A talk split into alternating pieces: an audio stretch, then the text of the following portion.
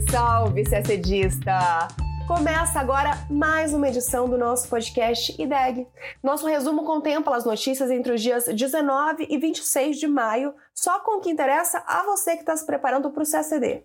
Na edição desta semana, a gente explica o que são armas nucleares táticas que a Rússia está transferindo para a aliada Belarus. E tem mais um novo capítulo da disputa entre China e Estados Unidos. Pequim proibiu a compra de chips de uma empresa norte-americana.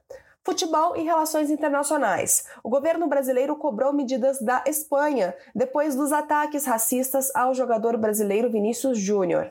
E tem mais notícia de Brasil. O México e o Japão irão dispensar vistos de entrada de turistas brasileiros. No Conselho de Segurança da ONU, o chanceler Mauro Vieira participou de um debate sobre a proteção de civis em conflitos armados. Já na cúpula do G7 em Hiroshima, no Japão, o presidente Lula assinou uma declaração conjunta para combater a fome no mundo. E a semana também foi marcada pelo Dia da África, ocasião na qual o Brasil reafirmou seu apoio ao pleito da União Africana por uma vaga permanente no G20. Tudo isso em detalhes você acompanha agora no nosso podcast.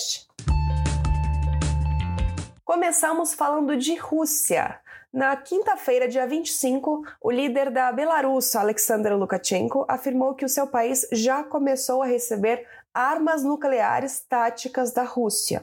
A medida é fruto de um acordo anunciado no final de março pelos dois líderes, tanto Lukashenko quanto Vladimir Putin, mas esse acordo só foi oficializado agora.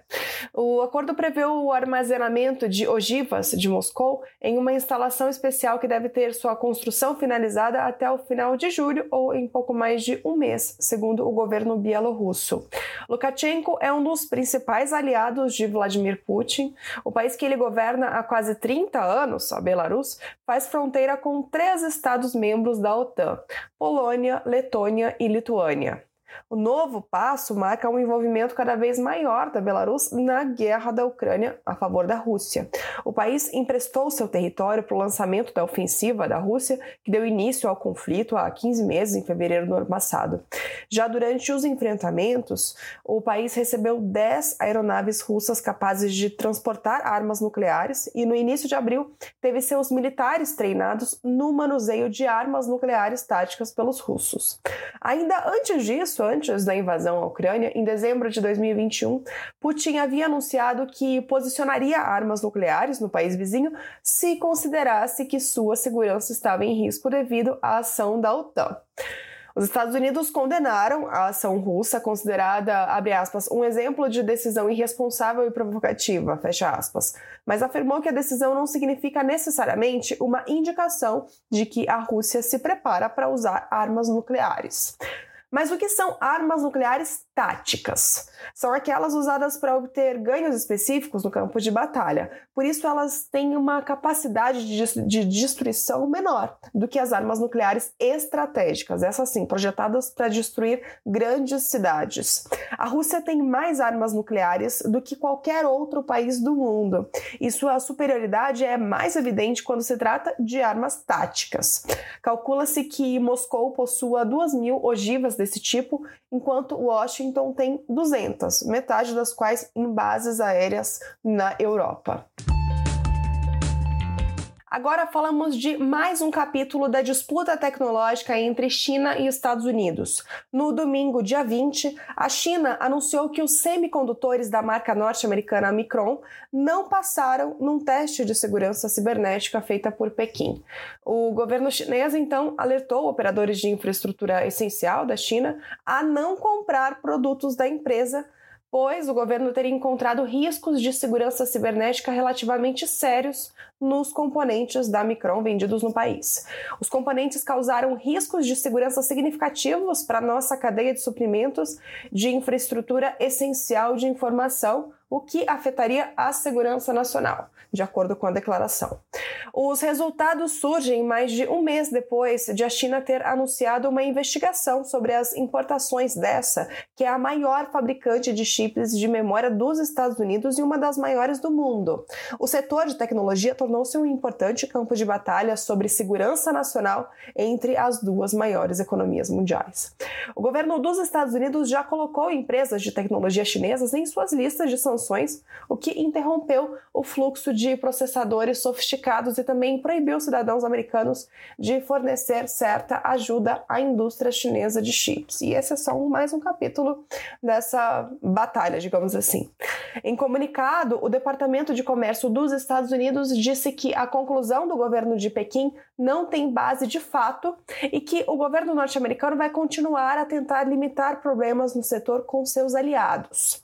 Analistas pontuaram que a proibição não deve ter um impacto significativo sobre as exportações da Micron, porque essa limitação se concentra na chamada infraestrutura crítica da informação, que são operações como data center e serviços de computação em nuvem com riscos de segurança. Ao passo que a maioria dos chips de memória da Micron vendidos na China é, na verdade, usado em eletrônicos de consumo, como smartphones e notebooks.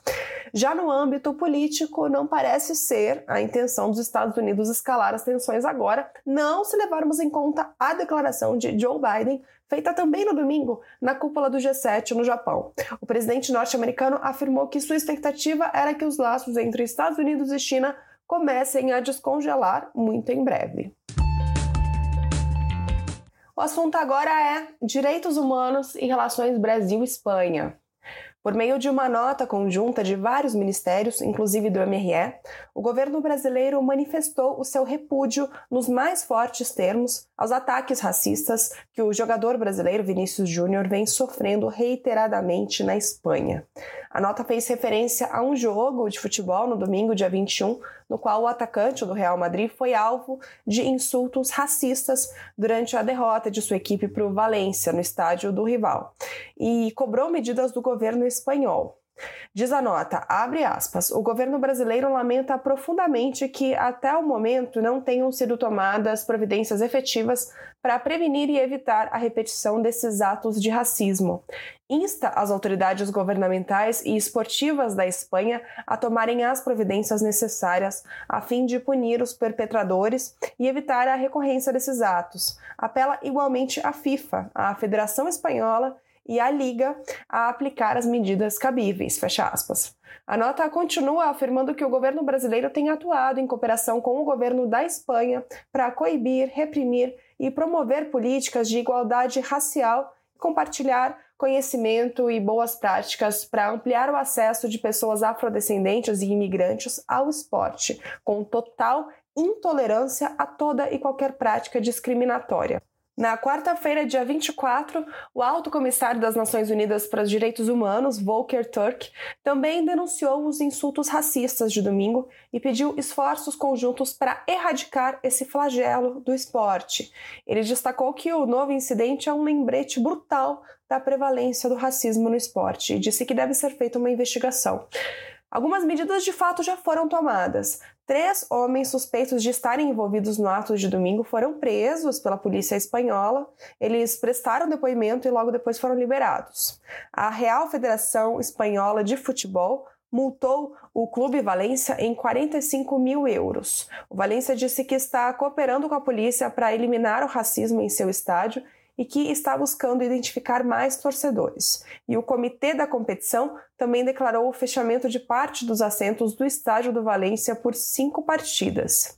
Na terça, dia 23, outras quatro pessoas foram presas, só que por um outro ataque a Vini Júnior ocorrido em janeiro deste ano. Naquele ataque de janeiro, Antes de um jogo entre o Real Madrid e o Atlético de Madrid, apareceu um boneco pendurado em uma ponte com a camisa de Vinícius Júnior. O boneco estava acompanhado de uma faixa: Madrid odeia o Real. Os quatro presos são todos homens com idades entre 19 e 24 anos e três deles são de uma torcida organizada do Atlético. Ainda falando de política externa brasileira, o governo do México vai voltar a isentar viajantes brasileiros da exigência de visto. O ministro das Relações Exteriores, Mauro Vieira, deu essa informação na quarta-feira, dia 24, durante a audiência pública na Câmara dos Deputados. O governo mexicano começou a exigir vistos aos brasileiros em 2021 de maneira unilateral primeiro com a cobrança de uma autorização eletrônica de viagem, depois com um visto físico mesmo. À época, o México justificou a medida como forma de combater o tráfico internacional de pessoas que usam o país como plataforma para chegar aos Estados Unidos. E dias antes desse anúncio de Mauro Vieira, o governo do Japão anunciou um acordo com o Brasil para dispensa de vistos de turistas com viagens de curta duração. A negociação foi concretizada durante a visita do presidente Lula a Hiroshima para a cúpula do G7 e oficializada após um encontro bilateral do presidente brasileiro com o primeiro-ministro japonês Fumio Kishida. O ministro Mauro Vieira também compareceu em um debate aberto do Conselho de Segurança da ONU na terça-feira, dia 23. Conselho esse no qual o Brasil ocupa um assento não permanente até o fim do ano. O debate, organizado pela Suíça, tratou da proteção de civis em conflitos armados. O evento se insere na Semana de Proteção dos Civis, de 22 a 25 de maio, na ONU, que busca ampliar compromissos dos estados com medidas protetivas foi discutido o papel do Conselho de Segurança e de todos os Estados-membros da ONU em implementar de forma mais sistemática os mecanismos e as estruturas para proteger civis em ambientes de fragilidade. Também na sessão, o secretário-geral da ONU, Antônio Guterres, listou ações das Nações Unidas que no último ano ajudaram a aliviar o impacto dos conflitos sobre os civis. Uma dessas ações foi a nomeação do novo coordenador de prevenção e resposta à fome e a adoção da agenda de ação sobre deslocamento interno. Sobre o conflito na Ucrânia, o líder da ONU mencionou a iniciativa do Mar Negro e o memorando de entendimento para promover alimentos e fertilizantes russos nos mercados globais e assim aliviar, pelo menos, a insegurança alimentar, que foi uma das grandes crises na eclosão da guerra. As medidas citadas é, por Antônio Guterres incluem também a adoção pelo Conselho de Segurança da Resolução 2664, que trata da ação humanitária em favor de civis. Mesmo assim, Guterres disse que o mundo não está cumprindo seus compromissos de proteção a civis segundo o direito internacional humanitário. No ano passado, o número de civis mortos em conflitos aumentou 53%. Contextos violentos causaram insegurança alimentar para cerca de 117 milhões de pessoas. Por falar em segurança alimentar, a gente já mencionou aqui a cúpula do G7, que ocorreu no fim de semana entre os dias 19 e 21 de maio em Hiroshima, no Japão. O G7, você já deve saber, mas não custa lembrar, é um agrupamento informal que reúne sete das maiores economias do mundo: Alemanha, Canadá, Estados Unidos, França, Itália, Japão e Reino Unido. E o presidente Lula foi um dos líderes convidados pelo Japão, que foi o anfitrião da cúpula este ano. Pois bem, no sábado, dia 20, ainda em Hiroshima, Lula assinou com mais 14 líderes uma declaração conjunta com propostas para garantir a segurança alimentar no mundo.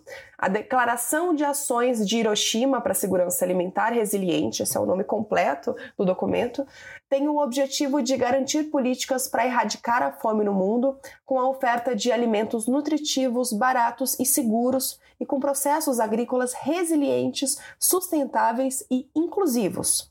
De acordo com nota divulgada pela Presidência da República no Brasil, os participantes da cúpula avaliam que no curto prazo a pandemia de Covid-19, os preços internacionais de energia, alimentos e fertilizantes, os impactos das mudanças climáticas e os conflitos, como a guerra na Ucrânia, como acabamos de mencionar, ameaçam a segurança alimentar global.